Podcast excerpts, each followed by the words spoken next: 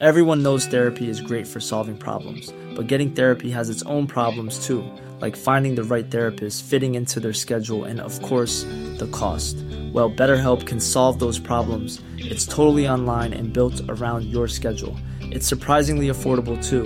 Connect with a credentialed therapist by phone, video, or online chat, all from the comfort of your home. Visit betterhelp.com to learn more and save 10% on your first month. That's BetterHelp, H E L P.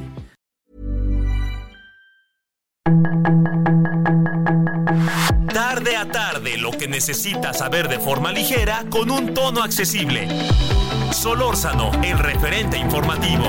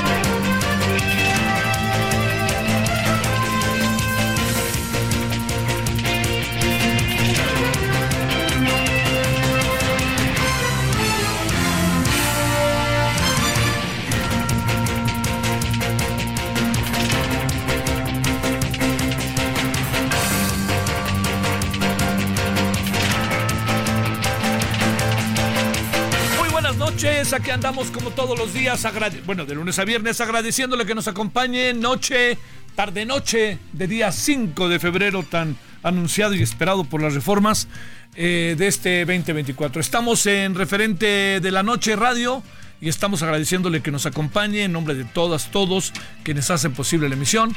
Les saluda su servidor Javier Solórzano. Está acabándose el puente. Eh, crúcelo con cuidado si usted viene en carretera a su lugar de origen, en cualquier parte del país que nos esté escuchando, pues con cuidado y con paciencia, ¿no? Algunas carreteras, pues, que son este, de centros turísticos muy importantes, pues este, se, se, congestionan. Eh, en este sentido, sabe que es mucho, muy interesante lo que pasó con Acapulco este fin de semana, porque tuvo una ocupación hotelera alta, acorde a los hoteles que están abiertos, pero también le voy a decir algo que, que a mí me, me parece que es un poco inquietante. O sea, nos estamos ya yendo con la finta de que esto ya se echó a andar y es Acapulco, este, etcétera, pero se está repitiendo el modelo, ¿eh? Se está repitiendo el modelo. Después de las, este, todo lo que tiene que ver con las, este, con, con- con la costera, ahí va trabajándose, pero atrás de la costera no hay nada, así, se lo digo, ¿no? Otra vez estamos con una, eh, estamos repitiendo el modelo de antes y era una oportunidad de que el modelo fuera, este, diferente, ¿no? Que el modelo fuera, tuviera una, este, tuviera una renovación, una transformación, un cambio, ¿no? Pero tengo la impresión de que estamos de nuevo ahí mero. Estamos ahí de ahí mero con la con, con el mismo modelo acapulqueño de desarrollo que no va a llevar muy lejos, por más que hoy todo esté siendo verdaderamente este importante y esté siendo que holgorio, algarabía, todo eso, ¿no? Eh, O sea, que todo eso esté siendo así. Este, lo, lo que sí le puedo decir es que lo que va a pasar, lo que está pasando es, eh, digamos, más de lo mismo, ¿no? Y además con muchísimo, muchísimas más limitaciones, diría yo, ¿no?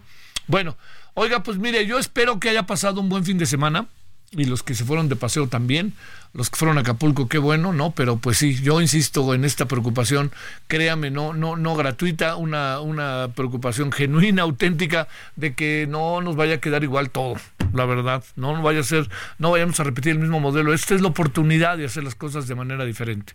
Bueno, ese es uno de los asuntos que tenemos. Otro de los asuntos que tenemos es que hoy en la mañana se dio una eh, son una, diríamos que, yo creo que se dio un, un, acto, este, bueno, como todos los años, ¿no? Eh, de propio de la, este, el 5 de febrero, eh, un aniversario más de la promulgación de la Constitución Política del 17 con todos los cambios que ha tenido la Constitución, etcétera. Aquí, donde estuvo lo inédito, lo, sorpresivo, fue que por primera vez en mucho, mucho tiempo el presidente no fue. Y no fue y para eso mandó a la señora secretaria de Gobernación.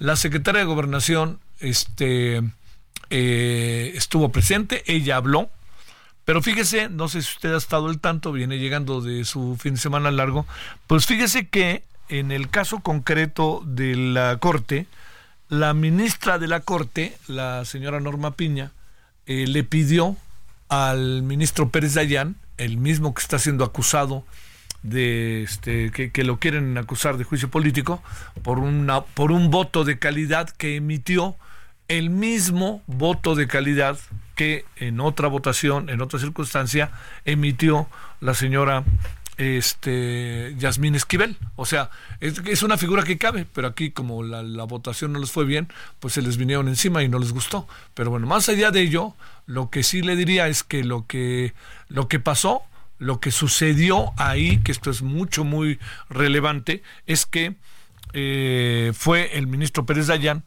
que dio, dio un discurso que a mí me parece que hay que revisar, fíjese. Le voy a decir por qué. Porque uno sabe que, que bueno, pues que la constitución es susceptible de muchos cambios, que hay muchas cosas que, que, tienen que hacerse, pero mientras tengamos esta constitución, esta constitución y esta corte refleja el equilibrio de los poderes. Y yo creo que no voy a decir nada nuevo. Eh, al presidente no le gusta el equilibrio de poderes. El presidente quiere concentrar cada vez más y más el poder. La reforma que está planteando hoy tiene mucho de ello.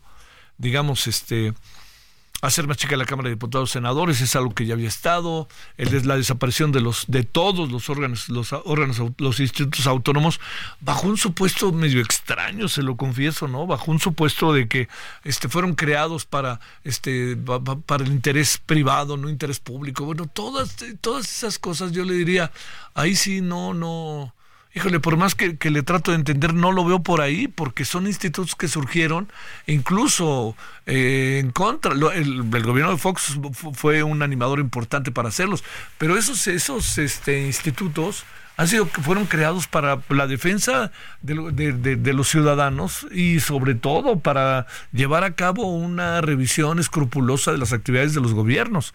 Sea, el gobierno evaluándose a sí mismo, pues no, por eso aparecieron los institutos. Bueno, pero más allá de ello, que al rato lo hablaremos, lo que sí le quiero decir es que lo de la mañana fue interesante porque el discurso que planteó el presidente, el discurso que planteó, perdóneme, el ministro Pérez Dayán, eh, tiene que ver con la división de poderes y con entender que como parte del proceso democrático la Corte representa uno de los poderes porque la defensa de las leyes, la defensa de la aplicación de las leyes es la defensa del pueblo, así lo dijo, de las mayor, bueno, de los ciudadanos, así lo dijo el ministro Pérez Dayán. Bueno, con todo lo que puede haber ahorita muy pendiente de este tema que lo vamos a abordar ahorita y lo vamos a abordar en la noche, lo que pasó en la tarde fue esta locución del presidente a partir de las 5 de la tarde de presentación de 20 puntos. Ya ve que se decía que eran 15, 10, incluso yo desde el principio pues, supuse que eran 20, hice dos artículos que así se llamaban la razón, los 20 puntos del presidente. Esto es una cosa que entonces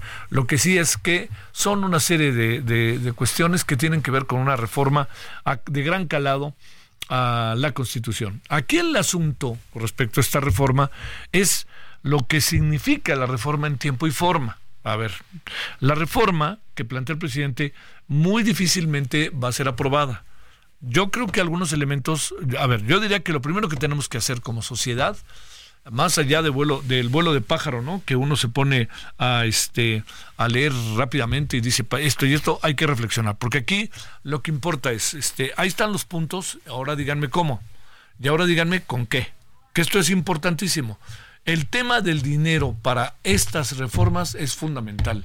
No va a ser fácil perdóneme que en mayo ya echemos a andar toda una serie de cosas respecto al tema de la de las pensiones no va a ser fácil que a todos los jóvenes que no tengan empleo les demos el salario mínimo y si no, los metemos a trabajar al gobierno. ¿En qué dependencia? No podemos mandar a los jóvenes como carne de cañón a trabajar al gobierno. Miren, ya tienen empleo, qué maravilla, etcétera. No, el problema es otro. El problema es cuando lleguen ahí, pues tenemos que, ¿cómo, cómo van ellos a enriquecer el trabajo de gobierno? No puede ser todo voluntarismo sin perder de vista la relevancia que tiene.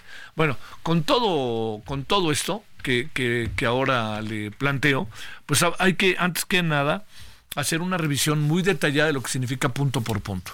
Y yo creo que en una de esas, si me permite, yo creo que algunos de los punto por punto, algunos yo entiendo que no van a gustar, etcétera, pero son susceptibles de debatir, ¿eh? de discutir. El gran problema con el presidente es que él no debate. Él dice, vayan, debatan, etcétera, pero no le quita ni una coma nada a nadie. Entonces, bajo esa premisa, es difícil que la oposición pueda darle esa mayoría que requiere para la aprobación.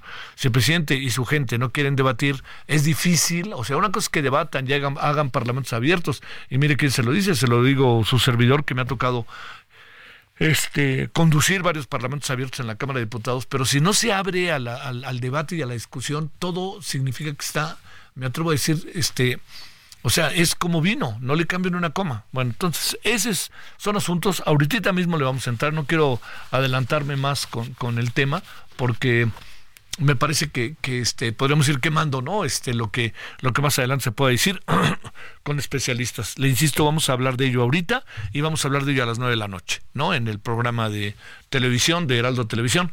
Eso lo haremos para que le adelante como a las nueve y cuarto más o menos después de que presentemos resumen las notas las cosas del día etcétera. Bueno lo otro que también queremos este le quiero eh, le quiero este plantear es eh, un tema que, que, que digamos como una constante, preocupa siempre y nos viene preocupando y nos va a preocupar más y se debe al tema de la violencia. A ver, déjeme decirle por qué le planteo el tema de la violencia.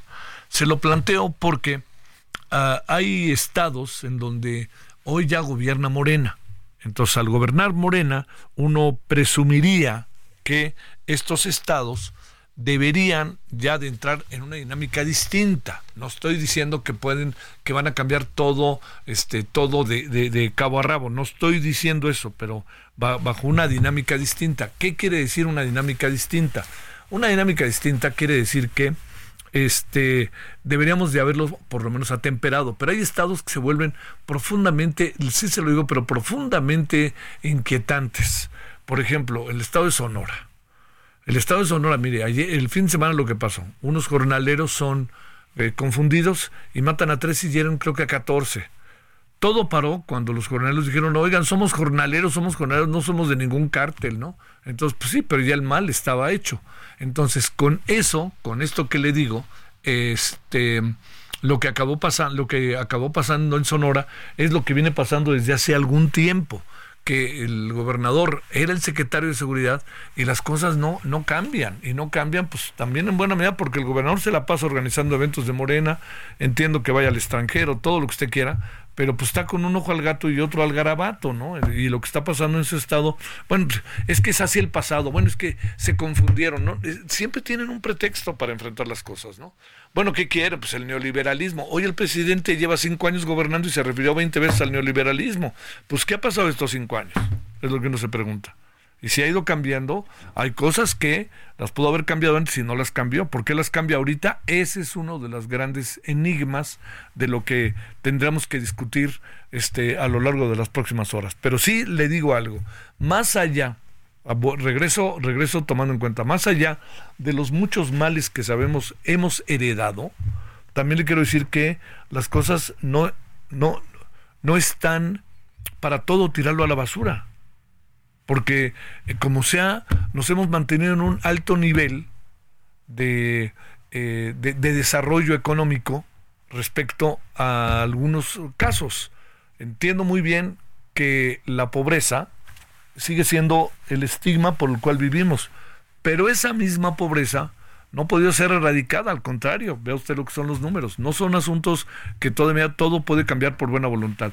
Cierro, cierro diciéndole, es muy importante que eh, le echemos un ojo al tema de las este al tema de la de bueno lo que van a hacer estas reformas revisar punto por punto pero es muy importante que no perdamos de vista el tema de la violencia porque el tema de la violencia está siendo verdaderamente grave y en estados en donde teníamos menos condición de, de violencia y en estados que ya gobierna Morena. No puede Morena seguir echándole este la culpa al pasado solamente y por momentos creen que ganar en automático les da así ganan y entonces inmediatamente tienen ya la este ya tienen en automático la gobernabilidad y no es así no es así, hay muchas cosas que hacer, hay muchas cosas que recuperar, hay muchas, muchas cosas. Bueno, eso es lo que le digo de lo que tenemos un poco. La otra es que, vamos a hacer un punto y aparte, ¿eh? la otra es que ya salió eh, lo que debe ser, lo digo debe ser porque puede cambiar en el camino, el calendario para el Mundial 2026.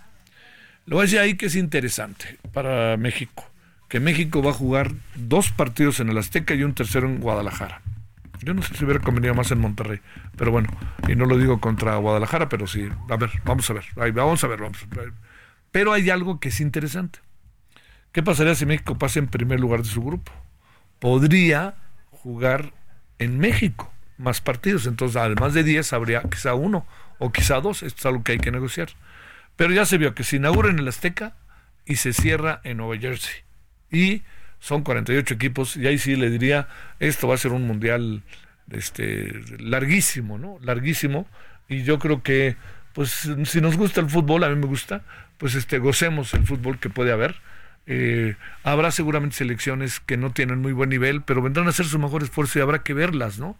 Habrá que ver qué es lo que sucede, etcétera. Bueno, eso es el punto final. Y ahora, si le parece, ah, hay una película que se llama Rusty, que está en Netflix, que la produce la, Michelle y Barack Obama, que se la sugiero. Está en Netflix. A ver, le voy a decir por qué se la sugiero. Porque tiene que ver, para los que les gustan estos temas, entre ellos yo, tiene que ver en cómo se organiza la gran marcha de Washington con la gran marcha de Washington con Martin Luther King en 1900 69 por ahí así, ¿no? Es muy interesante la película, ¿eh? La verdad que vale la pena que le eche usted un ojo porque es este me parece que es todo un documento histórico. Bueno, vámonos con el resumen si le parece, 19-17 en hora del centro. La información de último momento en el referente informativo. Cuatro choferes del transporte público fueron atacados por la mañana en diferentes puntos de la capital de Guerrero. Tres de ellos murieron y otro fue hospitalizado en condiciones graves. Un tribunal federal concedió un amparo a Ociel Cárdenas Guillén, ex líder del cártel del Golfo, quien busca que se cierre un proceso penal iniciado en su contra para que no pueda ser detenido en México una vez que sea liberado en Estados Unidos. La sentencia ordena dejar sin efecto la resolución dictada el 9 de noviembre de 2022, donde se decretó la prescripción de la acción penal respecto del delito de posesión de cartuchos para arma de fuego de uso exclusivo de las Fuerzas Armadas, y donde se rechazó declarar prescrita la acción penal por el delito de portación de arma de fuego. El jefe de gobierno Martí Batres no descartó la posibilidad de que se haga una consulta entre los habitantes de la Ciudad de México para conocer sus opiniones acerca de la realización de las corridas de toros. La Organización para la Cooperación y el Desarrollo Económico mantiene sin cambio sus previsiones de crecimiento económico para México en un 2.5% para este año y en un 2% para 2025, lo que de confirmarse serían las mejores cifras de los países miembros que a su vez pertenecen al G20 solo detrás de Turquía. Donald Trump exhortó a los republicanos en el Congreso a oponerse al acuerdo que prevé un paquete de 60 mil billones de dólares para Ucrania y una reforma que endurece el sistema migratorio estadounidense. Nayib Bukele será presidente de El Salvador por otros cinco años luego de ganar las elecciones de este domingo contra los partidos Arena y FMLN, que habían dominado el panorama político por años antes de la era Bukele. En Chile, el balance de muertos subió a 122 fallecidos, de los cuales solo 32 han sido identificados por los incendios forestales que azotan el centro del país, en la turística región de Valparaíso y la ciudad de Viña del Mar. El rey Carlos III fue diagnosticado con cáncer después de que hace unos días fue dado de alta del hospital por un agrandamiento de la próstata. Así lo dio a conocer un comunicado del Palacio de Buckingham. Este día se estrenó el episodio 3 de la temporada 2 del podcast de la doctora Claudia Sheinbaum, en donde tuvo de invitados a Ernestina Godoy y a Omar García Harfuch para hablar de la estrategia de seguridad y construcción de paz en la Ciudad de México. Escucha un episodio nuevo cada lunes en todas las plataformas de streaming como Spotify y el canal de YouTube de Claudia Sheinbaum. Sus comentarios y opiniones son muy importantes. Escribe a Javier Solórzano en el WhatsApp 5574 50 13 26.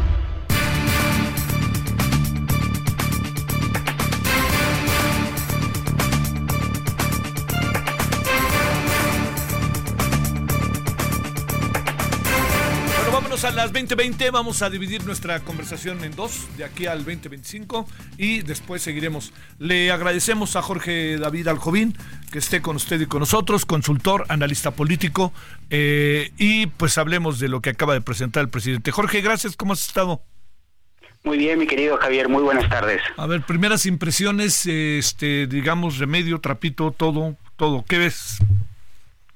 Mira, yo te diría, Javier, que a 107 años de la conmemoración de la Constitución de 1917 tenemos algo inédito. Hoy que se conmemora la Constitución, la Constitución fue lo menos importante y lo más importante fue la politización de la propia Constitución. ¿Y a qué me refiero con esto? Me refiero a que muchas de estas reformas, que en total fueron 20 en general, pues muchas de ellas no van a pasar ni van a ser aprobadas porque son más de lo mismo, pero lo que permiten es una intervención, una jugada del presidente López Obrador para poder intervenir en el proceso electoral en dos niveles. Uno, enturbiar la conversación pública y demonizar a villanos favoritos como el Poder Judicial y a la propia oposición, queriendo que esta oposición pueda pagar el costo político. Y por otro lado, algo muy importante, el presidente López Obrador está decidiendo con estas reformas cómo será el gobierno del futuro y quitándole poder de decisión a su candidata Claudia Sheinbaum. ¿A qué me refiero con esto? Simplemente doy un pequeño ejemplo, pues la reducción que se hace en materia de consulta popular de un 40% de la votación simplemente a un 30%, con lo cual disminuye el umbral y da un claro mensaje que si no se cumplen sus reformas, sus eh, eh, visión del país, muy probablemente también eh, pasará con la barredora en contra de su propio de su propia candidata que efectivamente no está convencido con ella al parecer y quiere tomar la batuta de este proceso electoral 2024. A ver, eh, te pregunto, este Jorge, a ver, cosas concretas. ¿Cuáles de las reformas caerían en el terreno constitucional y cuáles en las mayorías? Es simple. Mira, en el terreno constitucional habría que señalar que todo lo que tiene que ver con las reformas electorales, las reformas judiciales, las reformas a órganos constitucionales autónomos y todo lo que tiene que ver con los programas sociales, elevándolo a nivel constitucional, donde se podría buscar una vía de acceso para poder no solamente hablar en términos constitucionales, sino a nivel de leyes, tendría que hablarse en los temas educativos, en los temas de eh, reformas laborales, estos temas de salario mínimo, etcétera, que son cuestiones que al final del día pudieran tener un aterrizaje a nivel de leyes. Pero me parece que el mensaje ha sido claro, la apuesta se ha doblado y en estas 20 eh, iniciativas lo que se buscará al final del día es darle un rango constitucional a sabiendas de que no se tiene la mayoría. Esto cuando en la Cámara de Senadores al oficialismo le faltan 13 votos y en el caso de la Cámara de Diputados pues tiene una ausencia de 51 votos. Entonces me parece que el mensaje es importante, sobre todo porque sabe que no tiene las mayorías el presidente López Obrador, pero también llama la atención el mensaje cuando en septiembre pasado justamente decía que estas reformas se lanzarían en el último mes de gobierno, esto es en el mes de septiembre, y ahora ha decidido adelantarlas al mes de febrero en pleno periodo de intercampañas. Y también habrá que decir que muchos de los mensajes que dio el día de hoy son una clara intervención al proceso electoral y habrá que ver si el Instituto Nacional Electoral y el Tribunal Electoral también intervendrán silenciando también a este tipo de discursos. Híjole, ¿no te parece que por ahí no va a pasar nada? Yo creo que, híjole, no, no, no, porque además este ya se envalentonó Morena con, obviamente, el presidente ya los echó a andar, ¿no? A ver, oye, Jorge, ¿por qué no nos, nos permites una pausa y seguimos conversando para que por lo menos ahí, si no te importa, te detengas en dos o tres de las reformas? ¿Qué, qué cuáles sí tienen sentido? ¿Cuáles podrían ser, este, eh, cuáles, cuáles reformas podrían ser eh, factibles, ¿no? A pesar de que pues viene un paquete de 20 que está todo muy atribulado, pero cuáles podrían ser factibles, cuáles sí valdría la pena discutir, etcétera. Entonces vamos, sí, ¿te parece? Vamos a la pausa y regresamos contigo. Sale, pausa. El referente informativo regresa luego de una pausa.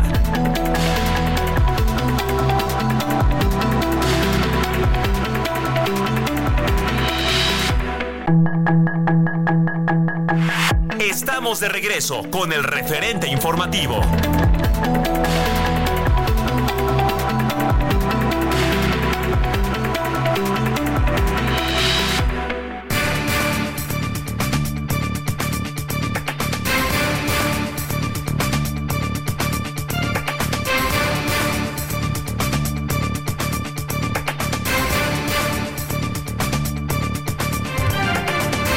De vuelta, estamos conversando con Jorge David Aljovín y estamos hablando de las reformas del presidente que presentó a las 5 de la tarde de este día y también el acto de la mañana, ¿eh? que no hay que perder de vista que tuvo una buena cantidad de mensajes.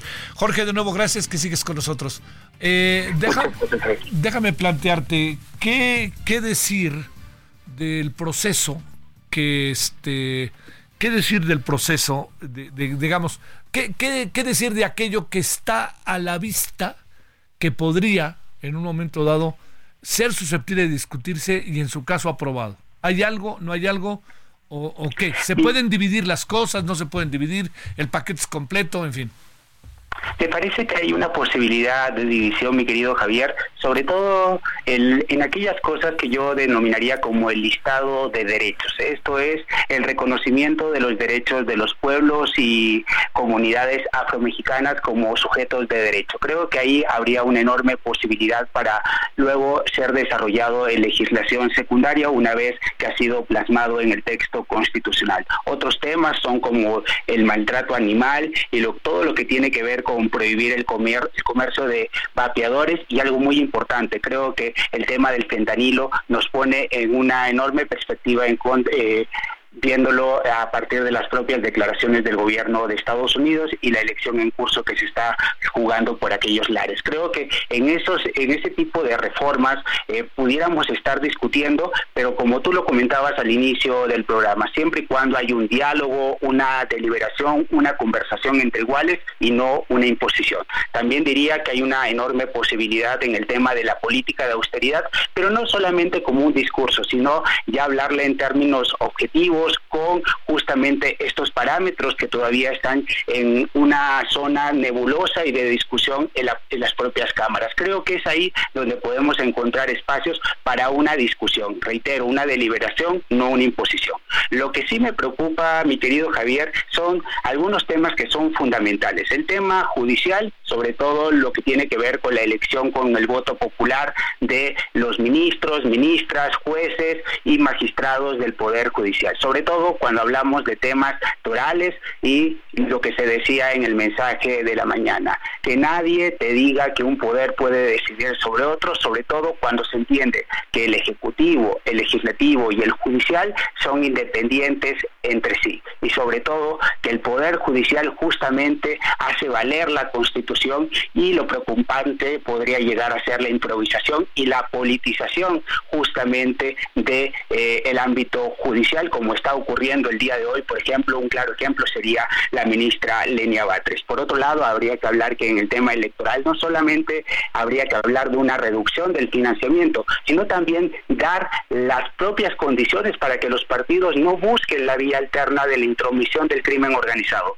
Y lo más preocupante es que en las últimas semanas hemos tenido estas filtraciones de posibles intervenciones del eh, crimen organizado durante las elecciones del año 2006. Por eso me preocupa muchísimo ese tema. Por otro lado, también me preocupa el tema de pensiones, porque sobre todo estamos en un tema donde los países y las tendencias en el mundo es ir a cuentas individualizadas y me parece que no va a haber dinero que alcance y esto dará a un juego político entre oficialismo y oposición donde ambos se pasarán el costo político, donde justamente la oposición ha dicho que sí va con este tipo de reformas, pero el gobierno dirá queremos sacar un ahorro y este ahorro vendrá del descabezamiento de los órganos constitucionales autónomos y justamente ahí se entran para, porque no hay dinero que alcance y sobre todo lo más importante, los órganos constitucionales autónomos son una garantía en este país justamente para evitar la intromisión del Ejecutivo o de cualquier poder en alguna esfera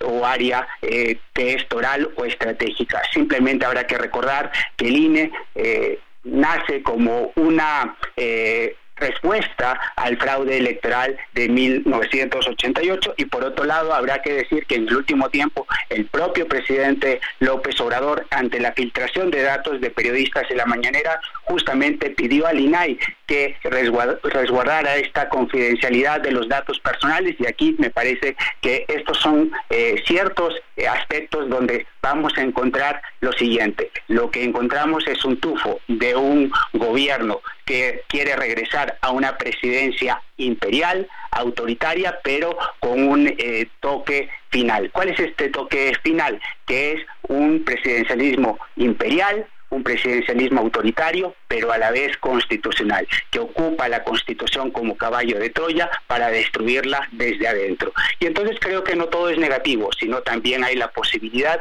que la propia oposición tenga el talento, tenga el arrojo y tenga la oportunidad de poder contrastar ideas y es aquí donde me parece que puede ser un punto de inflexión en el próximo proceso electoral ante la soberbia del presidente López Obrador de no acudir hoy al evento de la mañana y no poner en el centro la Constitución, sino más bien la eh, próxima elección del 2024. Mm, y ponérsele en el centro por encima de la Constitución y de un acto de esta naturaleza. Jorge, a ver, déjame cerrar preguntándote. Eh, hay un, hay un mensaje político, ¿no? Hoy en la mañana hubo mensajes. El presidente mandó a la secretaria de Gobernación y la Corte mandó al ministro que quieren juzgar, Pérez Dayán, y que dio, me parece, un discurso sumamente interesante. Pero a ver, déjame plantearte por último.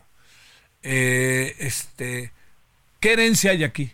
O sea, vamos a suponer, se apruebe o no se apruebe, pero ¿cuál va a ser la herencia de todo esto para quien gane las elecciones?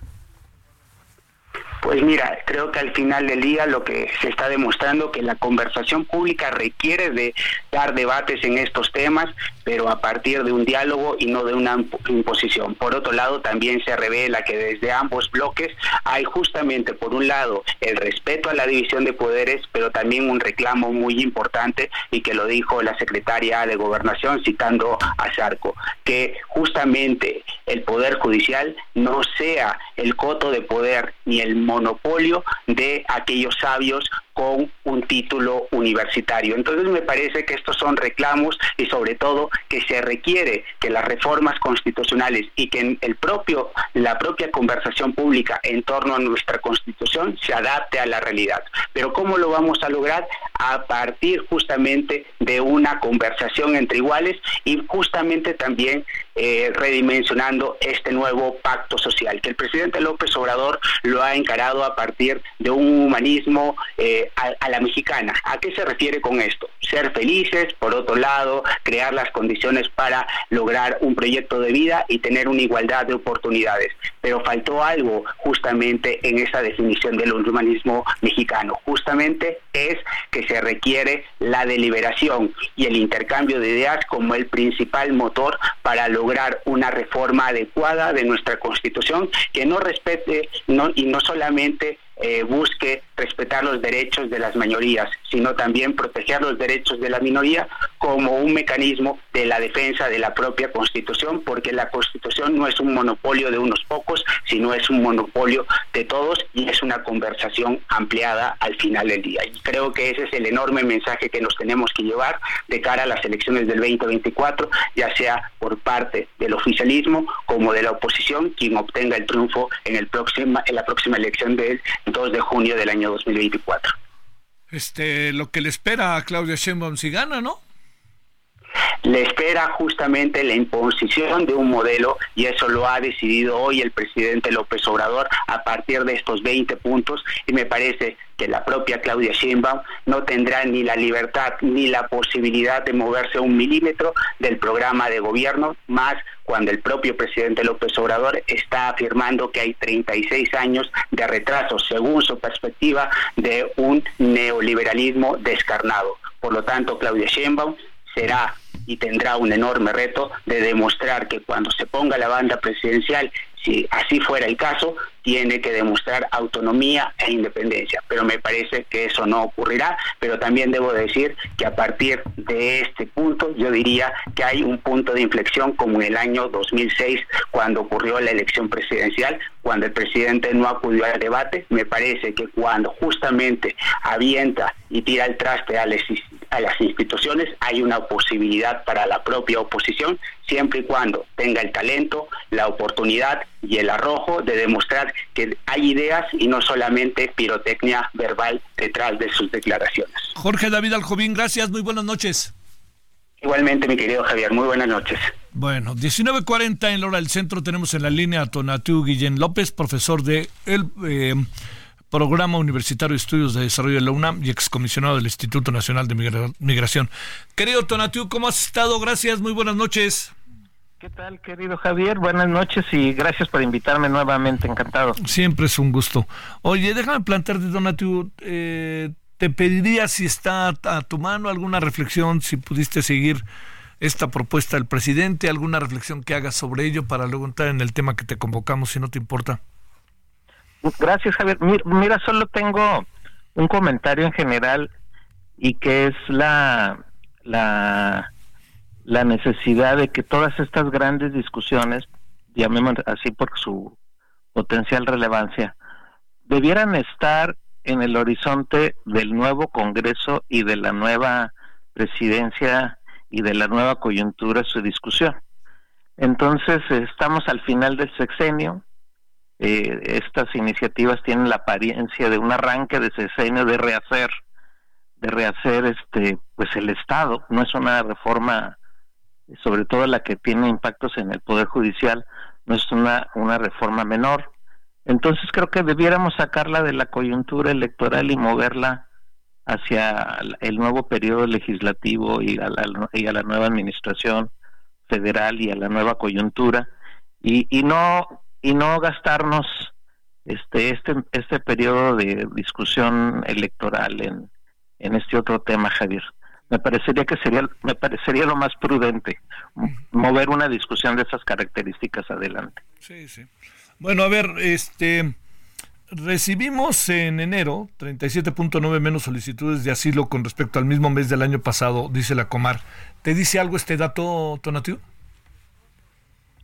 Sí, eh, hay una, en general bajan los números, también la, la la autoridad migratoria de Estados Unidos en preliminares está reportando números más bajos de arribo después del, del brincototote que se dio en diciembre del 23, los, los arribos. Entonces quiere decir que hay menos población en, en el espacio regional, en México, en movimiento, y, y es muy probable también de que las medidas de contención del gobierno mexicano estén haciendo su tarea, de que tengamos menos números también, no solo a menos flujo, sino también a, un, a una estrategia mucho más eh, eh, fuerte de, de, contención y de, y de repatriaciones. Entonces ahí es donde estamos reflejando reducción de números, pero no, no de la gravedad de lo que todavía sucede en nuestros países. Ahora, la, la, digamos, yo entiendo la importancia que, que tiene, este, pero eh, el problema, pregunto, ahí se reducen las peticiones de asilo, pero de manera paralela se agudiza en otros, en otras áreas de la migración, Tonatiuh. Pues estamos en una coyuntura, Javier, que ya está aguda, muy, muy complicada. Sí. El, el diciembre, reitero, cerramos con las cifras más altas eh, el gobierno de Estados Unidos está agarrado del chongo, durísimo, peleando eh, la cuestión migratoria en la campaña electoral y en las propuestas de Biden que están ahora en el Senado y el gobierno mexicano también endureciendo el pie. Entonces sí, desde el punto de vista del derecho de las personas, eh, es el, uno de los peores momentos, si no es que el peor, de, de, confrontación con políticas migratorias, la mexicana y la de Estados Unidos en particular. Y, y si, si avanzan las la reforma de Biden, que parece que ya se está desinflando, las propuestas que está haciendo, eh, las cosas empeorarían muchísimo en la frontera norte, porque volveríamos a los escenarios de, de repatriaciones express, con algo de apertura, pero con mucho más de repatriaciones, y eso generaría una crisis humanitaria todavía más pronunciada. Y hay, y hay otra parte, Javier, de la problemática que no, no, le, no le estamos dando suficiente atención y es de que, por ejemplo, Comar y el INM y la Guardia Nacional pues están dedicados a la movilidad de, extranjeros y la parte mexicana seguimos sin ponerle la atención debida y, y los números mexicanos esos sí están altos y me temo que, están creciendo. Voy a ver ya los finales que reporte los números de la migración de Estados Unidos de enero. Vamos a ver cómo se comporta el, mes, pero creo que el, número de mexicanos se sigue en expansión con un agravante que es el peor de todos en mucho tiempo, que, que incluye a más de la mitad ya de grupos familiares. Ya no son los mexicanos jóvenes en edad productiva los que están en movilidad, sino son grupos familiares. Y esto es como un termómetro de las crisis en las regiones de México. Y ahí sí ni Comar, ni INM, ni, ni nadie le está poniendo suficiente atención. Y tenemos una crisis de ese tamaño en las regiones y, y, forma ya parte más que sustancial de la cantidad de personas arribando a la frontera sur de Estados Unidos. Entonces por ahí es donde se están agravando las cosas. Eh, yo, yo creo que también por el que por el lado de la movilidad de, de, los flujos grandes que hemos tenido, estamos en un reflujo que me parece coyuntural, no, no, no, no lo vería en reducción sustancial, también hay que ver números en, en, en enero y febrero, pero por lo pronto este control lo que disminuye sustancialmente no, no, lo vería de esa manera, más bien habría por lo pronto un pequeño reflujo, pero vamos a ver si, si se repone, porque ya nos pasó en el primer semestre del año 23, que parecía que también bajaba el, la cantidad de personas en movilidad, y el segundo semestre fue eh, una explosión, una oleada impresionante. Entonces creo que puede puede ser un escenario parecido, Javier, este 24. A ver, oye, el otro dato con, que queremos compartir contigo para escuchar tu opinión es que se asegura, no sé qué tan cierto sea, que hay más de 70 mil migrantes ucranianos en México desde el inicio de la guerra con Rusia que están tratando de pasar hacia el otro lado. ¿Ese será cierto? No, no, no encuentro justificación de ese número. De hecho, los ucranianos están llegando ya este, directamente a Estados Unidos, los que tienen esa posibilidad. Hubo, hubo un flujo muy importante al inicio de la guerra que sí efectivamente pasó por México. No creo que llegaron a esos números. Este, eh, lo, puedo confirmar eh, si me das oportunidad en otro en otro momento con las cifras que tiene Estados Unidos, pero no no no veo de qué ¿Cómo, ¿Cómo podemos justificar una cifra de esas características? Bueno, es, es un número que incluso todavía dan más datos, ¿eh? 70.343 este, trasladarse a la frontera de... Al inicio del conflicto se anunció que daría cabida a 200.000 migrantes ucranianos a Estados Unidos. De acuerdo, son datos del Instituto Nacional de Migración y de la Comisión Nacional de Ayuda a Refugiados, pero más bien aquí eh, el asunto es dónde están ubicados en México. Este, Baja California. Me, sorprende, me sorprende mucho el número, ¿eh? no, no, lo, no lo encuentro. Yo, oye, yo cuando lo vi también. registrada. Yo también cuando lo vi, te lo confieso que también, pero dije a ver qué este este qué, qué, alcanza a ver. Eh, no es un no, no es un, un foco rojo los ucranianos en México, ¿verdad? No, de hecho los números grandes que crecieron en, en diciembre eh, esencialmente son venezolanos. El, repunte nos, nos brincó por Venezuela, no no no otras nacionalidades como la ucraniana. Sí, claro. No, no, no sé cómo construyeron ese número, a lo mejor es el saldo del periodo de la guerra, pero no no no no creo que ni siquiera estén en México. Los ucranianos además tuvieron pase automático en Estados Unidos. Sí, claro. Tuvieron una atención muy muy muy generosa. Oye, hace rato decías que alcanzas a apreciar que el tema de, de este de la de, la propuesta de Biden se está cayendo. Eh, si se cae, ¿qué pasa? Eh? Pues vamos a seguir con el mismo escenario. Eh, el gobierno de Estados Unidos va a seguir presionando al de México para que fortalezca medidas de contención.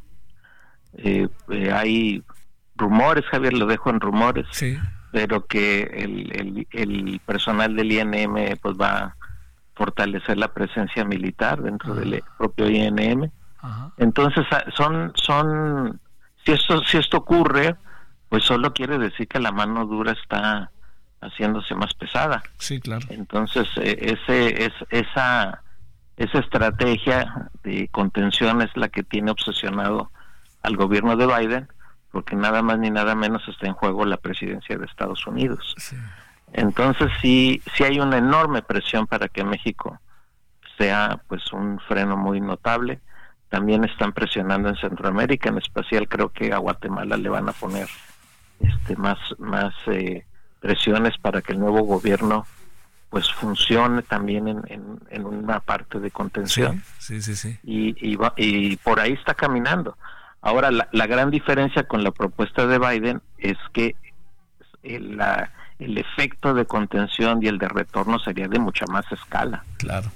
Hay, incluso el fortalecimiento de la frontera en muchos sentidos, en personal, tecnología, medidas de vigilancia, eh, son estaban previstas de manera muy importante y, y si esto no ocurre, pues van a seguir fortaleciendo igual. Entonces, ese es, es salvo el mecanismo de los retornos express, que era el más, el más crudo, el que estaba previsto.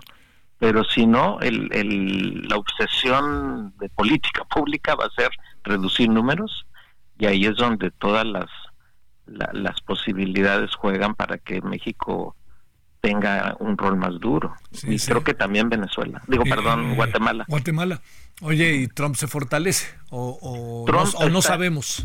No, Trump está encantado con la crisis en la frontera, es parte de su discurso cotidiano, es parte de las acusaciones, entre comillas, que le hace a Biden por ser el que provoca esa movilidad, lo cual no tiene ningún sentido, pero en el discurso se construye ese escenario y, y Trump pues, necesita ideológicamente una situación muy crítica en la frontera o de apariencia crítica en la frontera Y, es parte de su campaña. Ahí están metidos en eso.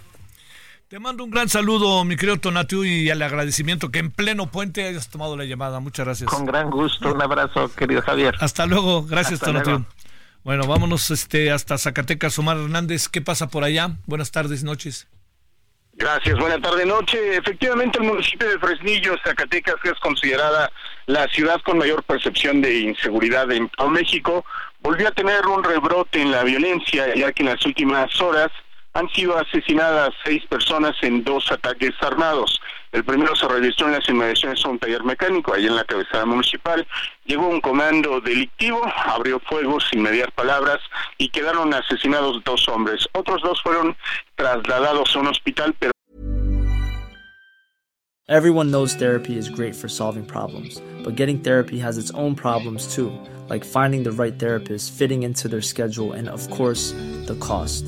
Well, BetterHelp can solve those problems. It's totally online and built around your schedule. It's surprisingly affordable too. Connect with a credentialed therapist by phone, video, or online chat, all from the comfort of your home. Visit betterhelp.com to learn more and save 10% on your first month. That's BetterHelp, H E L P. ahí fallecieron. En este hecho, desafortunadamente una mujer que iba conduciendo su automóvil fue alcanzada por las balas.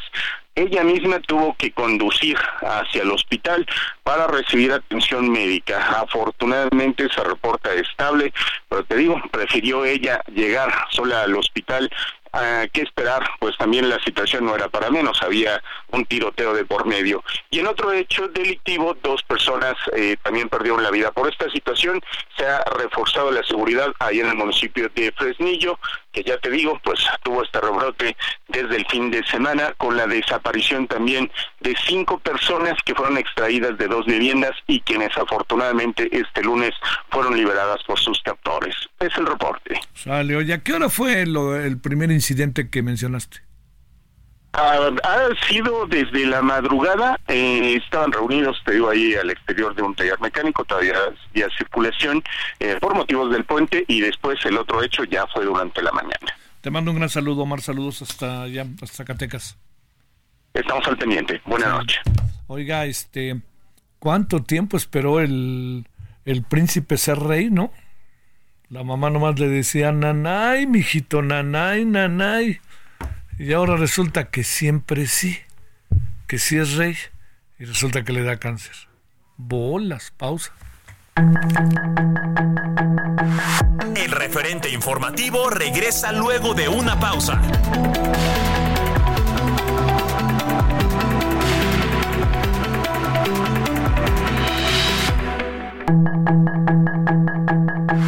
Estamos de regreso con el referente informativo.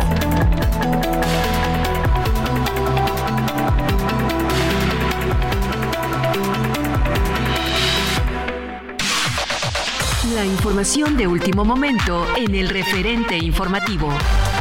En el marco del aniversario de la Constitución, el presidente Andrés Manuel López Obrador presentó un total de 20 iniciativas de reforma a la Carta Magna que serán enviadas al Congreso mexicano para su evaluación, entre las que destacan la reforma al Poder Judicial, aumento anual al salario mínimo, reducción de 67 a 65 años de edad para la pensión de adultos mayores y la ley electoral, entre otras. Por su parte, el Partido Acción Nacional en la Cámara de Diputados adelantó que respaldará las reformas del presidente que beneficien a los ciudadanos, pero rechazarán las que perjudiquen la democracia.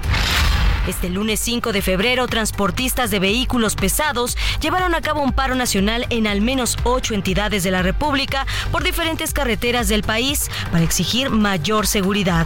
En Jalisco se liberaron las carreteras y se retomaron las mesas de diálogo con las autoridades, por lo que decidieron romper filas del bloqueo pacífico.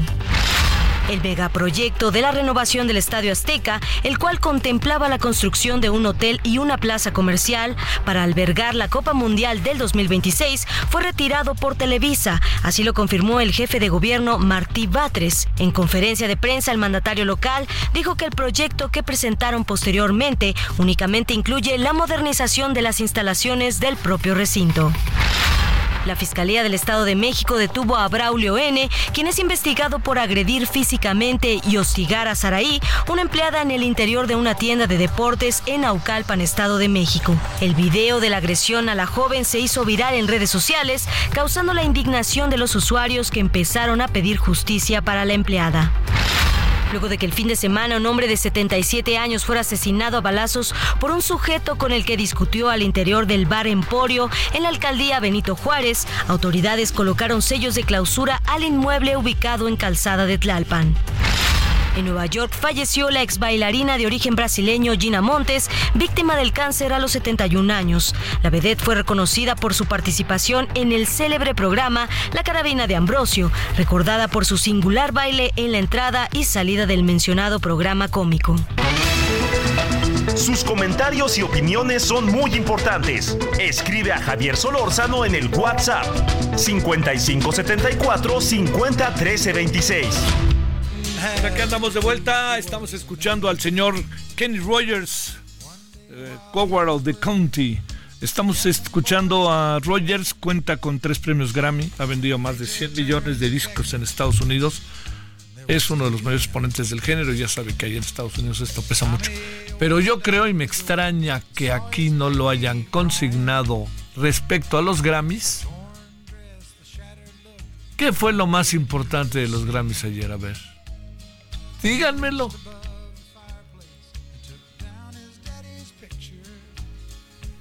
Por Milo Who is Milo No sé quién es esa. Ese es uno. ¿Y el segundo? No, hombre, Taylor Swift es. Bueno, eso. Si le gusta al exministro, pues imagínate. Eh, más o menos porque ese fue hechizo. Tracy Chapman. Pues esa fue la clave. Bueno, 20 con 6 en hora centro.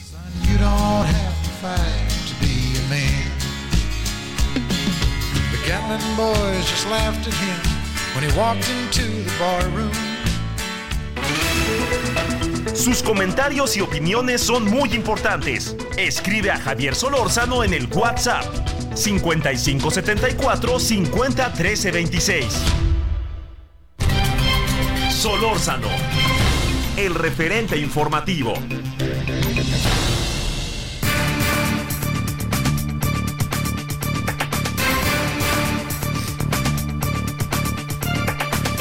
20 con 6 el hora del centro. Alberto Guerrero Baena, doctor en política de seguridad por la Universidad de Sussex, Reino Unido, consultor especializado en temas de seguridad.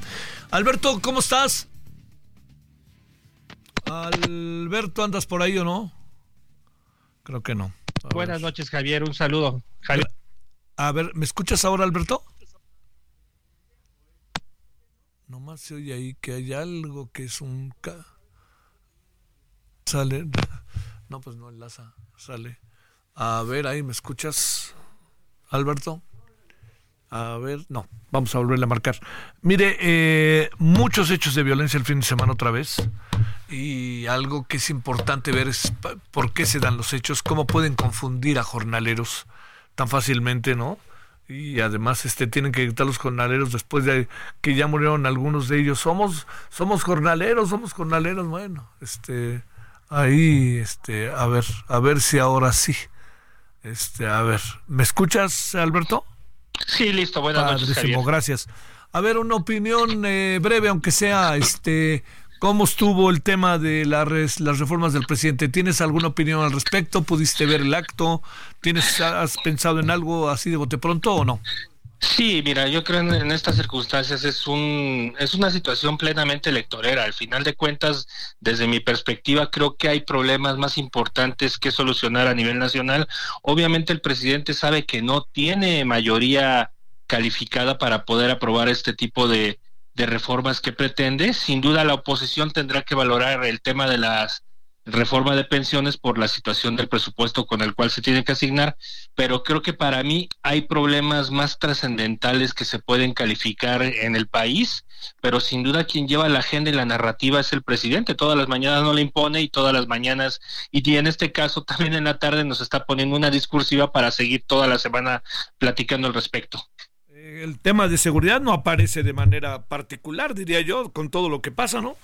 De hecho, no aparece, Javier. De hecho, creo que este es uno de los grandes temas olvidados del sexenio, que sin duda lo hemos visto reflejado en prácticamente todo este fin de semana con todos los hechos violentos que han acaecido en el país y que sin duda, pues creo que con esta situación, por ejemplo, del tema de los de los transportistas, el paro que hubo, todos aquellos hechos violentos que se han reflejado en el norte del país, la ingobernabilidad en Guerrero, el desacato por parte de la, de la Guardia Nacional al no estar transferida de manera definitiva ante a la Secretaría de Seguridad y Protección Ciudadana. Creo que el presidente está haciendo juego de todo, de uso de, de todos los recursos discursivos, pero sin duda la concreción de hechos no la vemos reflejada. Los números de la violencia sin duda nos dejan mucho que pensar, sobre todo en el tema de narrativas, en el tema de posturas, pero sin duda en, seguridad, que sería un punto toral a, a, platicar y evaluar en este sexenio, pues nos queda de ver de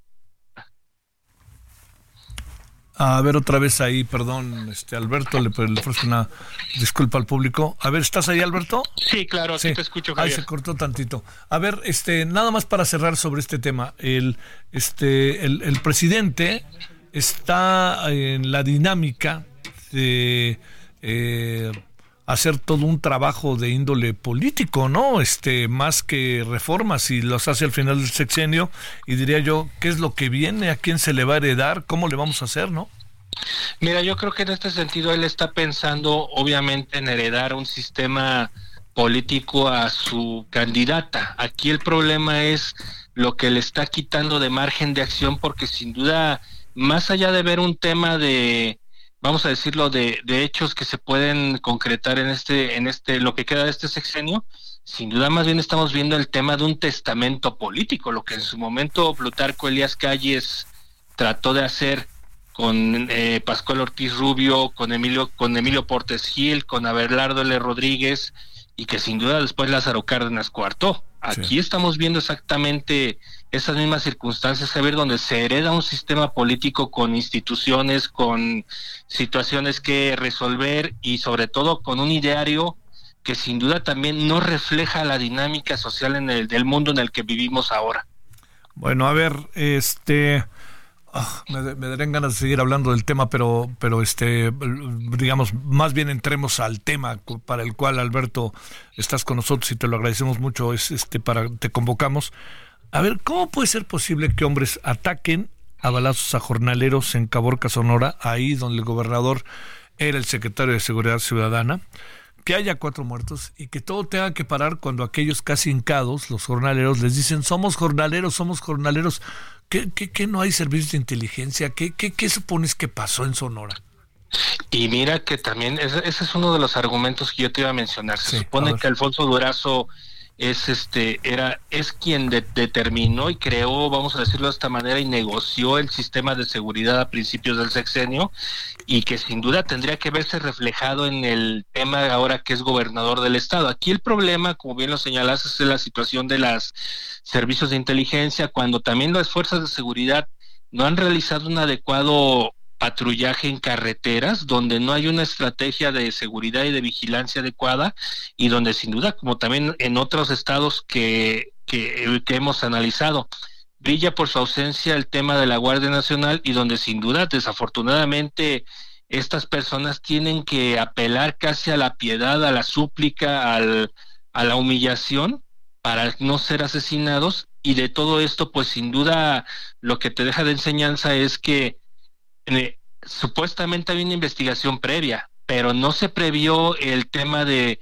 de hacer el análisis georreferencial de la zona para tratar de identificar los problemas que se tienen en la misma y sobre todo en ese sentido pues, establecer cercos de vigilancia para poder establecer en todo caso una orden de trabajo que vaya adecuada a las posibilidades y que también ayude a, a vigilar de manera rotunda el tránsito por la zona. Sin duda esta situación pues nos demuestra cada día más que el trabajo que se viene desarrollando en las fuerzas de seguridad estatales es un trabajo muy deficiente que tendría que ser revisado no solamente desde las estructuras de las secretarías de seguridad, sino también desde lo que se les enseña a los propios oficiales en las academias de policía, que sin duda también es un tema importante a, a revisar en todo este entramado de seguridad.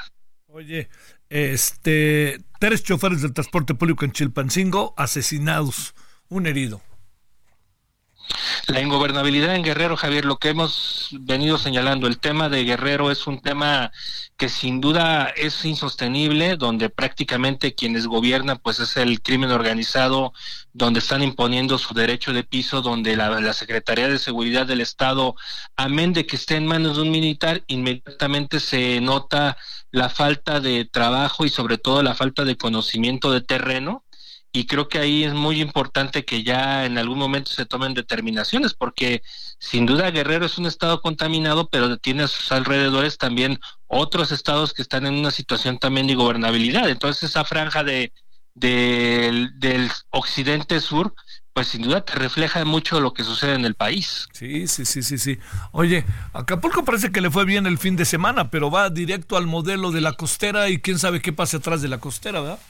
Y, es que es el tema, Javier, el tema de la de qué es lo que sucede en el Acapulco de las este de, de, las colinas, en el Acapulco de las zonas marginales, en el Acapulco del pueblo, que sin duda pues no no vemos esa parte en la cual se establezca un cerco de seguridad adecuado. Lo, importante y lo interesante para el propio gobierno en sus tres órdenes, pues obviamente es lo que sucede en la costera, lo que sucede en las zonas turísticas, pero en las colonias donde realmente se vive la dinámica diaria, es donde estamos viendo esa falta de seguridad, donde esa falta de servicios prevalece y también en todo caso, pues esto lleva a la a mucha de la población a caer en estos círculos viciosos delictivos. Sí, sí, que es difícil que, que, se puedan incluso evadir. Pero en suma diríamos, Alberto, pues si de algo faltó hoy fue hablar de seguridad, que es el problema número uno del país, y también suponer que se va a resolver el tema de salud cuando llevamos estancados cinco años y medio, ¿no? Mira, por ejemplo, en el tema de seguridad, yo creo que es la gran deuda que se tiene en el sexenio, porque sin duda se, como te lo he comentado en varias ocasiones, eh, si tú lees el plan de seguridad que se presentó al inicio de la campaña y posteriormente lo que se presentó como un plan de gobierno, pues sin duda no tiene indicadores, parámetros, metas y sobre todo pues la, el establecimiento de una guardia que sin duda fue una ocurrencia más cuando tenías montado un esquema que si bien de seguridad que si bien no era perfecto, por lo menos iba caminando en una en una situación de de perfectibilidad. Hoy en día tenemos una Guardia Nacional que no, no vigila carreteras, se utiliza como policía municipalota y en muchos casos ni siquiera cumple con estas funciones porque no conocen el territorio. Tenemos una anarquía en las carreteras del país, tenemos estos hechos delictivos que suceden en las carreteras donde no se ha apelado al, al, sistema de inteligencia en el país y a la tecnología que en muchas ocasiones tanto nos venden. Y por el otro lado, pues del sistema de salud, ¿qué te puedo decir? Al final de cuentas, estamos viendo 50 millones de personas que no tienen ningún tipo de, de, servicios de salud, donde de entrada tienes que apelar a consultorios particulares y donde se supone que bajo los estamentos de la Constitución tendrías que tener derecho a, una, un sistema de salud este, gratuito. Y en este sentido, yo no veo presupuesto ni veo condicionales para que tú puedas establecer un servicio de salud gratuito, por ejemplo, en localidades alejadas, en, en territorios donde el propio, el propio Estado mexicano no está llegando. Lo que hemos visto, por ejemplo, en Tierra Caliente, Michoacana, que se ve la ausencia del Estado en todos los órdenes y en materia de seguridad, imagínate, ahora brincamos al tema de salud, pues sin duda te da para, para evaluar mucho y para saber que esto es un discurso únicamente de final de sexenio, que sin duda esto tendría que haber sido al principio del sexenio. Te mando un gran saludo, Alberto Guerra, Guerrero Baena. Gracias que estuviste con nosotros, Alberto. Saludos. Saludos, Javier. Un gran abrazo para ti y para todos los radioescuchas. Gracias. Bueno, son las 20:18 en hora del centro. El ingeniero Antonio Gutiérrez Marcos es eh, miembro fundador de Ciudad Posible. Ingeniero, ¿cómo has estado? Te saludo con gusto. ¿Cómo vas? Bien, Javier, pues acá preocupados con el tema del agua. como todos los que vivimos en el Valle de México, ¿no? A ver, yo te diría, ¿de qué tamaño es el problema que ya tenemos y vamos a seguir teniendo los ciudadanos que vivimos en la zona metropolitana, ¿eh, Antonio? Mira, es un problema grave, porque si bien eh, se, estuvo trabajando en el, en el sistema para mantener la aportación de, de los casi 15 metros cúbicos por segundo que normalmente hacía el Valle de México, la realidad es que los últimos tres años que fueron una sequía intensa, este que también eh, plantea hacer un año seco, pues eh, nos tiene contra la pared, las presas están prácticamente al, al 38% en su volumen eh, general promedio y eso obliga a que el volumen que se manda del sistema Cuchamal al Valle de México sea pues, prácticamente la mitad, ¿no? Estamos en menos de 8, de 8 metros de los, de los 15 que, que se mandaban. Eh, el sistema Cuchamala aporta junto con el sistema Lerma entre el 30 y 40% del agua que recibe el Valle de México. El, el, tema fundamental es que durante décadas se fueron desarrollando tanto la ciudad como los municipios conurbados en función de, este volumen que se enviaba del sistema Cuchamala y la infraestructura existente en donde podías distribuirla. Ahora tenemos el problema de que en algunas zonas la, gente recibe solamente agua de Cuchamala, no hay forma de mezclarla y no existe infraestructura, ni tiempo ni dinero suficiente como para hacer las interconexiones correspondientes. No es que la ciudad y los municipios se van a quedar sin una gota de agua, todos tienen una un porcentaje, digamos, que, de agua que se extrae del acuífero.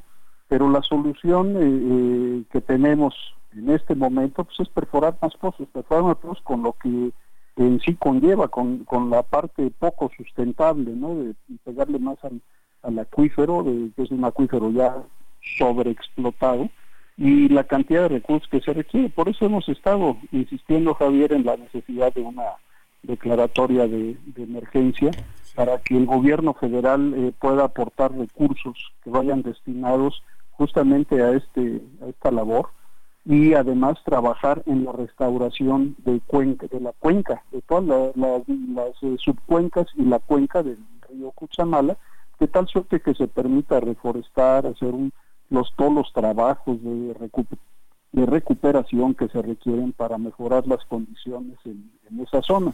Eh, recordarás que no es la primera vez que, el sistema tiene eh, problemas por ahí del 2000 2009, 2010 tuvimos también una baja sensible, tuvimos que bajar eh, un metro cúbico más o menos para también eh, eh, poder solventar aquella crisis, nunca como esta. Hubo otra ocasión donde tuvimos que suspender incluso la navegación en, Valle de Bravo.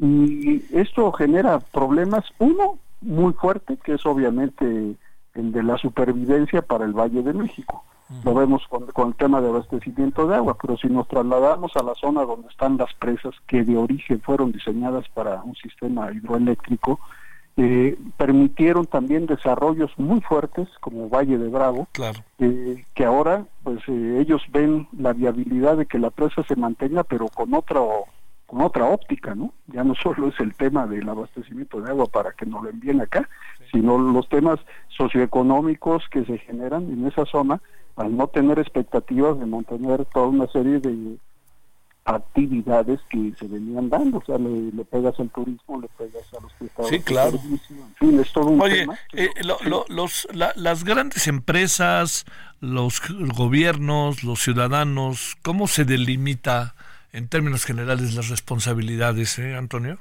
Mira, eh, la responsabilidad fundamental en el sistema Cuchamala, en este caso, pues, es de la Comisión Nacional del Agua el gobierno federal.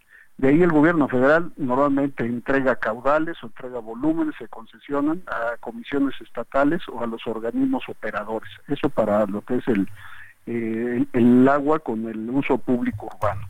Hay concesiones que se dan a la industria eh, y eso también eh, se tiene reglamentado y regido por la Comisión Nacional del Agua, se da para la agricultura, se da para la ganadería, pero dentro de la ley existe un orden una prelación donde obviamente primero está el uso público urbano para el consumo humano.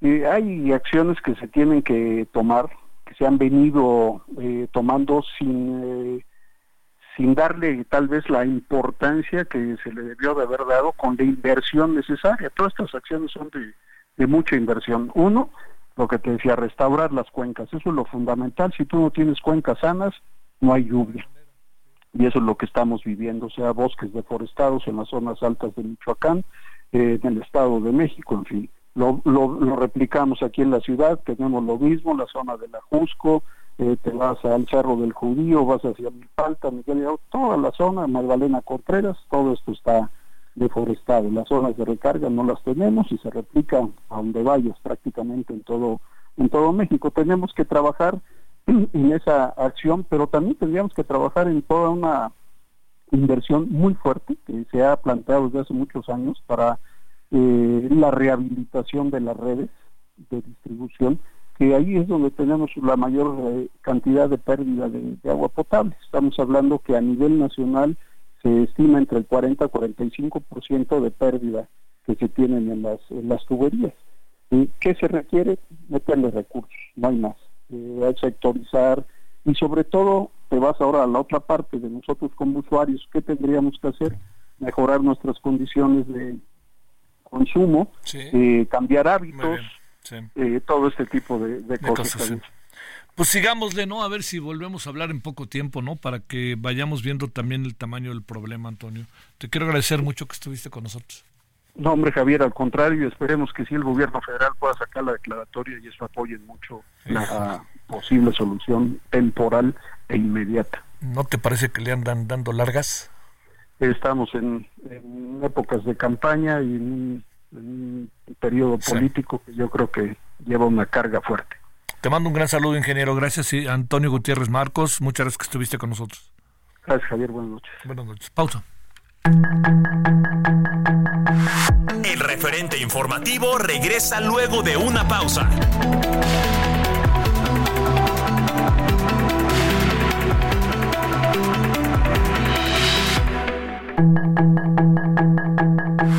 Estamos de regreso con el referente informativo.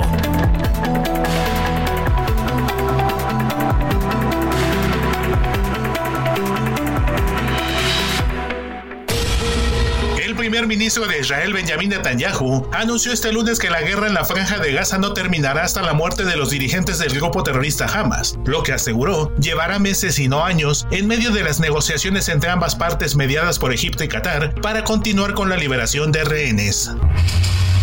Los rebeldes chiíes hutíes del Yemen cuantificaron este lunes en 300 el número de ataques y bombardeos lanzados hasta el momento por Estados Unidos y el Reino Unido contra zonas controladas por este movimiento proiraní y advirtieron de que ambos países deben estar preparados para rendir cuentas y pagar una larga factura.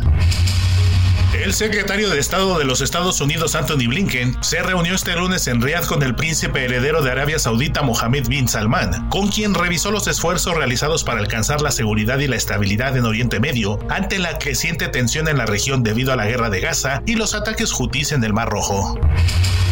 El Palacio de Buckingham dio a conocer que el rey británico Carlos III ha sido diagnosticado con un tipo de cáncer que no ha sido especificado, por lo que comenzó este mismo lunes un calendario de tratamientos regulares durante los cuales suspenderá sus actividades públicas, mientras la cadena BBC aclaró que no se trata de un cáncer de próstata.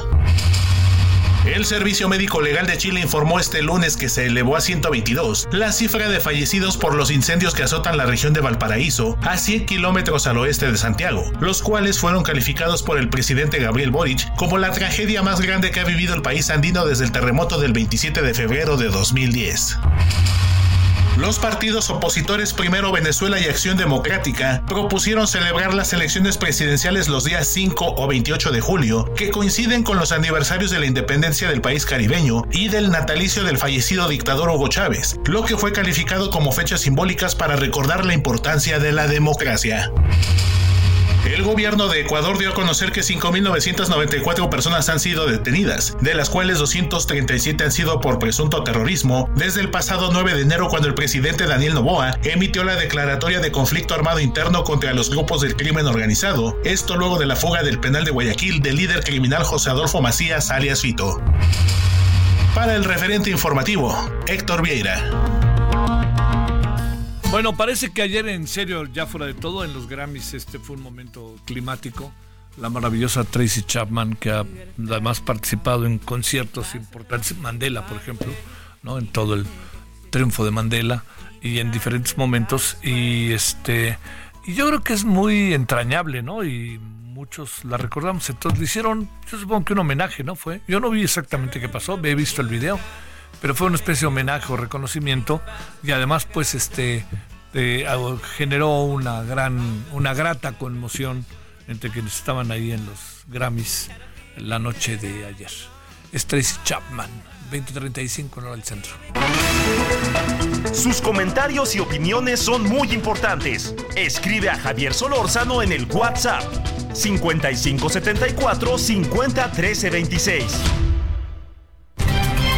Solórzano, el referente informativo.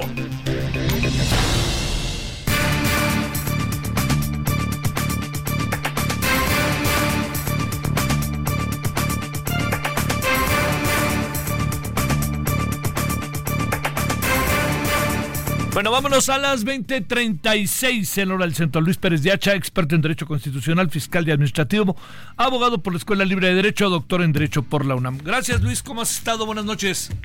Hola Javier, buenas noches, gusto en saludarte. Eh, eh, un placer estar de vuelta contigo. A tus El gusto nuestro. Primera pregunta que te puedes imaginar. ¿Cómo viste, eh, si es que tuviste oportunidad de hacerlo, los planteamientos de las reformas del presidente la tarde de hoy? Oye, y también, ¿cómo viste en la mañana el discurso de este de, de, tu tocayo Pérez Dayán?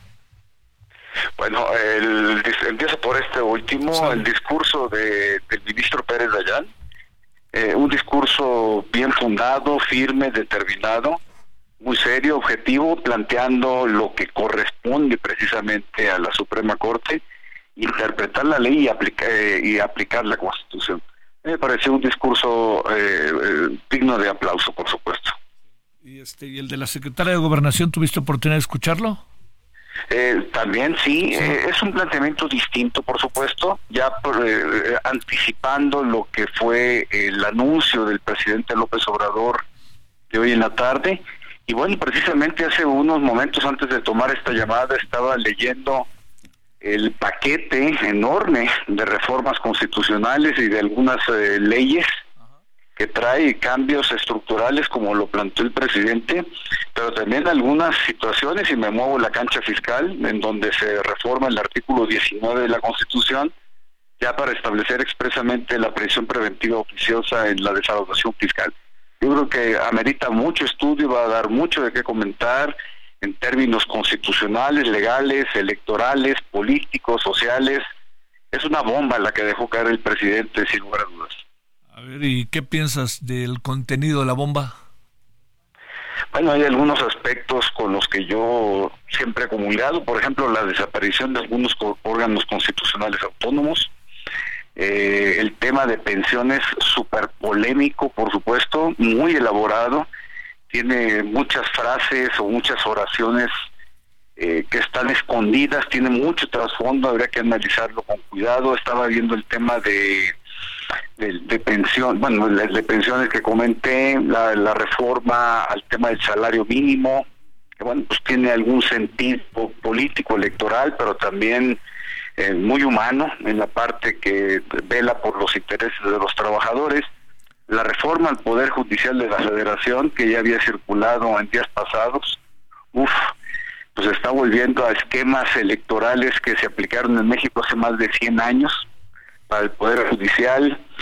Eh, es muy vasta la reforma, eh, Javier. Eh, no me da para ahorita el entendimiento ni la pausa para comentarlo, pero en otra ocasión con todo gusto lo hago. Oye, este, ¿le ves futuro? Yo, mi, lectura es que se hace un planteamiento de campaña, incluso. Sí, sí, sí. Lo que está haciendo, buscando el presidente López Obrador al colocar esto, pues ya es ir por una mayoría absoluta en el Congreso que se integrará a partir del primero de septiembre. Y como hoy lo dijo, ya que el Congreso actual empiece a dictaminar y a procesar estas leyes. Es una jugada político-electoral de alta, de, alta envergadura del presidente López Obrador. Mucho de qué hablar y mucha polémica, por supuesto. ¿Qué supones que dirá la sociedad? Porque además, pues, este, el presidente tiene sus seguidores, pero no necesariamente su gobernabilidad, Luis, este, está en su mejor momento, ¿no? No, no está en su mejor momento y sobre todo que son reformas duras y como son distintos paquetes eh, eh, o con distintos enfoques, por ejemplo, pues el tema de las pensiones. Ya eh, la candidata Xochitl Galvez dijo que estaba de acuerdo, el PRI también dijo que estaba de acuerdo, bueno, pues esa transitará de alguna manera, ¿no? Pero viene también otra de las bombas, se me estaba pasando comentarlo, ¿no? el, la, reforma profunda del INE y la desaparición de las eh, eh diputaciones y, sí la desaparición de los órganos autónomos pero también desaparecen los diputación los diputados y senadores de representación popular. Uf, eso y, con una fórmula que no ha existido en México en, nunca antes eh de incluso la reforma de eh, López Portillo, que fue en 79, 1980, que nos tocó, eh, eh, cambió un sistema anterior que era de listas, pero ahora lo, que está planteando el presidente López Obrador es ir por, me falta estudiarlo, pero es ir por, por mayorías completas, ¿no? Por Estado. es una jugada fuerte la que se está haciendo y por eso la parte polémica de la que estás diciendo de transita o no transita, yo creo que va, van a ser, va, cada paquete de reformas va a tener distintas velocidades.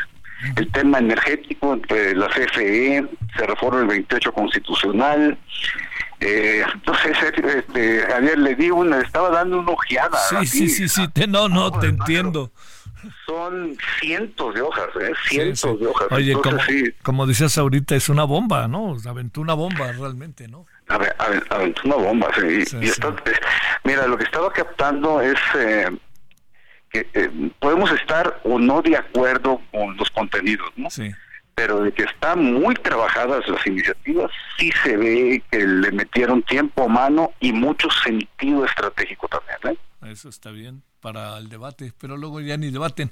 Oye Luis, este, a ver, eh, aunque tú no lo creas, te invitamos para otra cosa. este, bueno, a ver. Pero sabes qué, me, imaginé que íbamos a tocar. Sí, sí, no, claro que sí. Pues es el tema, ¿no? Sí, sí, sí, es el tema. Y hay que ir a él y hay que ir sumando opiniones, ¿no? Oye, a ver, el plan estratégico de recaudación por parte del SAT y de la Secretaría de Hacienda para destinar recursos junto con la ley de instituciones financieras para tota-, dotar de dinero al gobierno federal y las Fuerzas Armadas, ¿de dónde va a salir la lana o esa lana originalmente para dónde iba? Mira, eh, ¿de dónde va a salir la lana? Pues quién sabe, porque las finanzas públicas ya están muy secas, ¿sabes? Sí.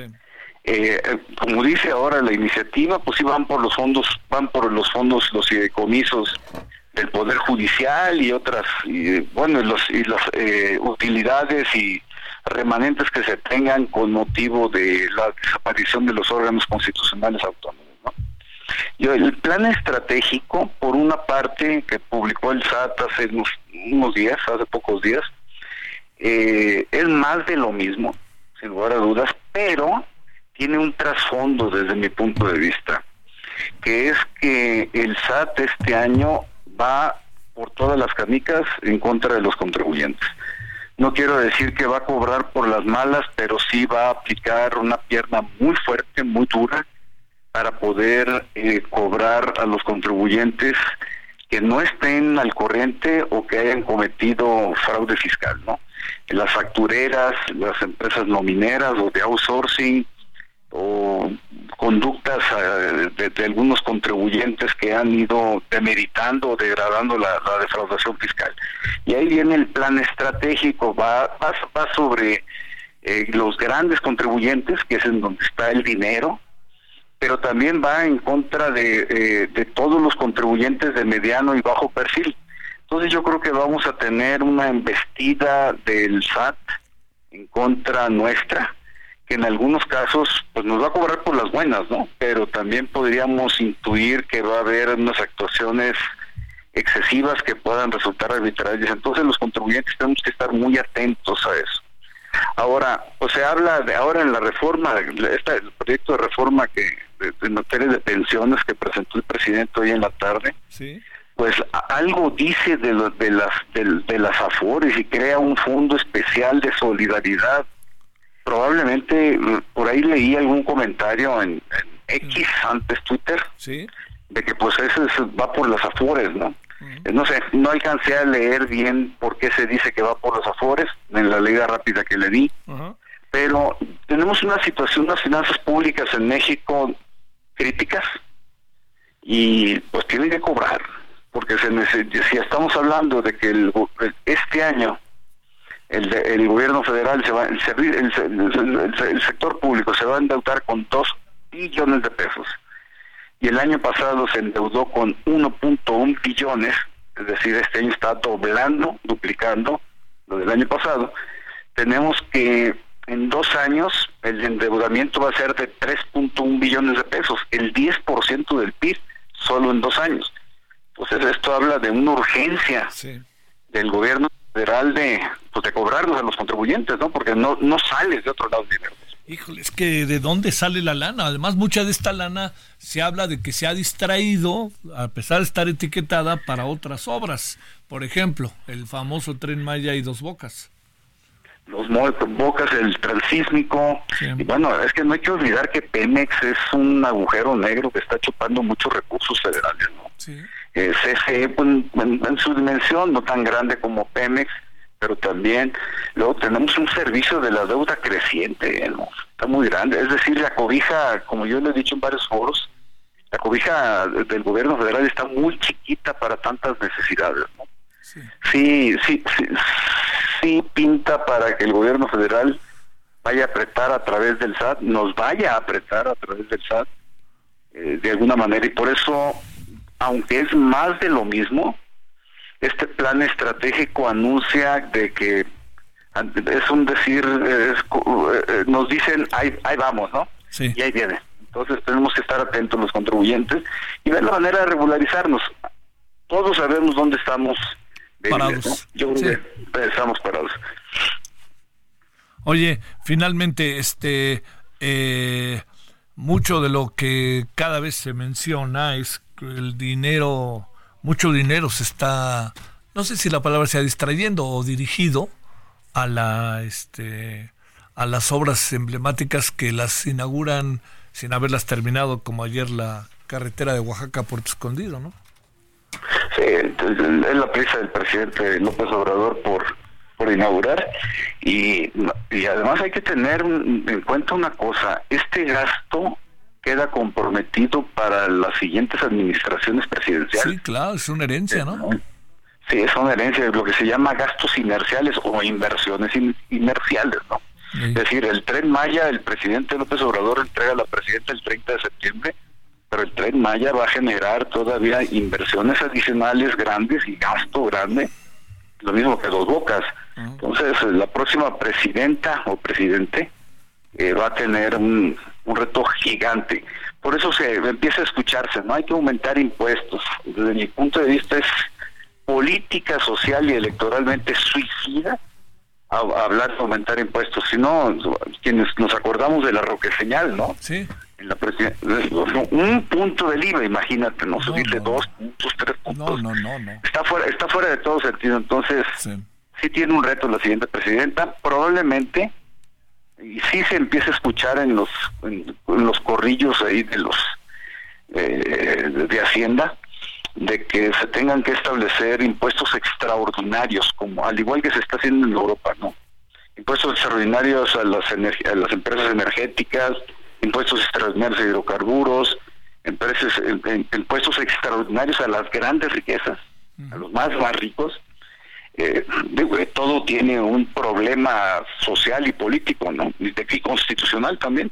En fin, yo creo que este este 2024 nos va a traer muchas novedades, además de las que ya anunció el presidente López Obrador.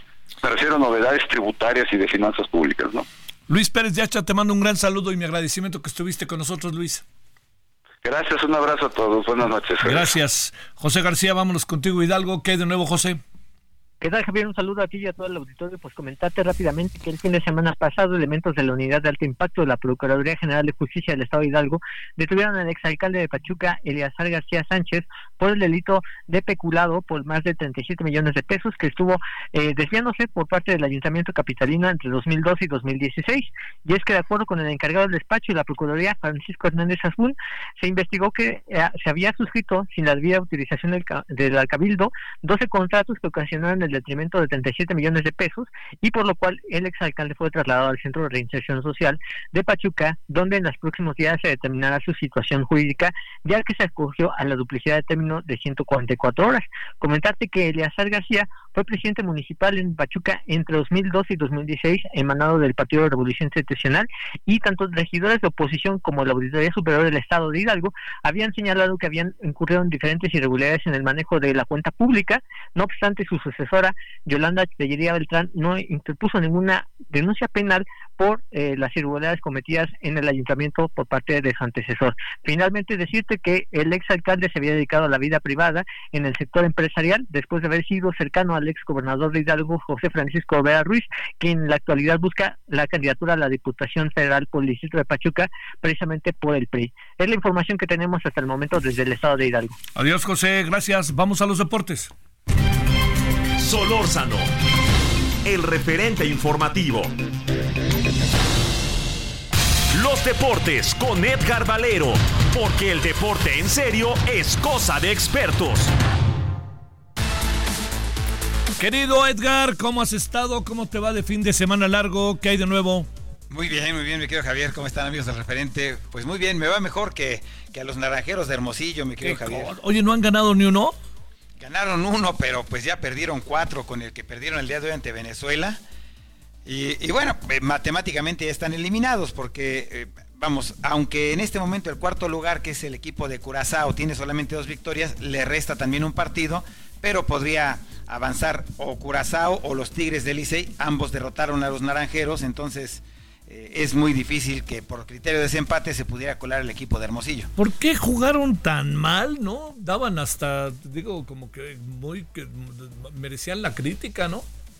Sí, sí, sí, definitivamente. Pues mira, eh, hoy simplemente eh, habían empezado ganando el partido y pues eh, tuvieron realmente una séptima entrada de pesadilla donde los errores, las equivocaciones y el bateo oportuno del equipo de, de los tiburones de la Guaira, pues cambiaron la historia y significaron, pues sí, la cuarta derrota de México que se vio muy tímido. Ocho años, Javier, sin que eh, México sea campeón de la Serie del Caribe.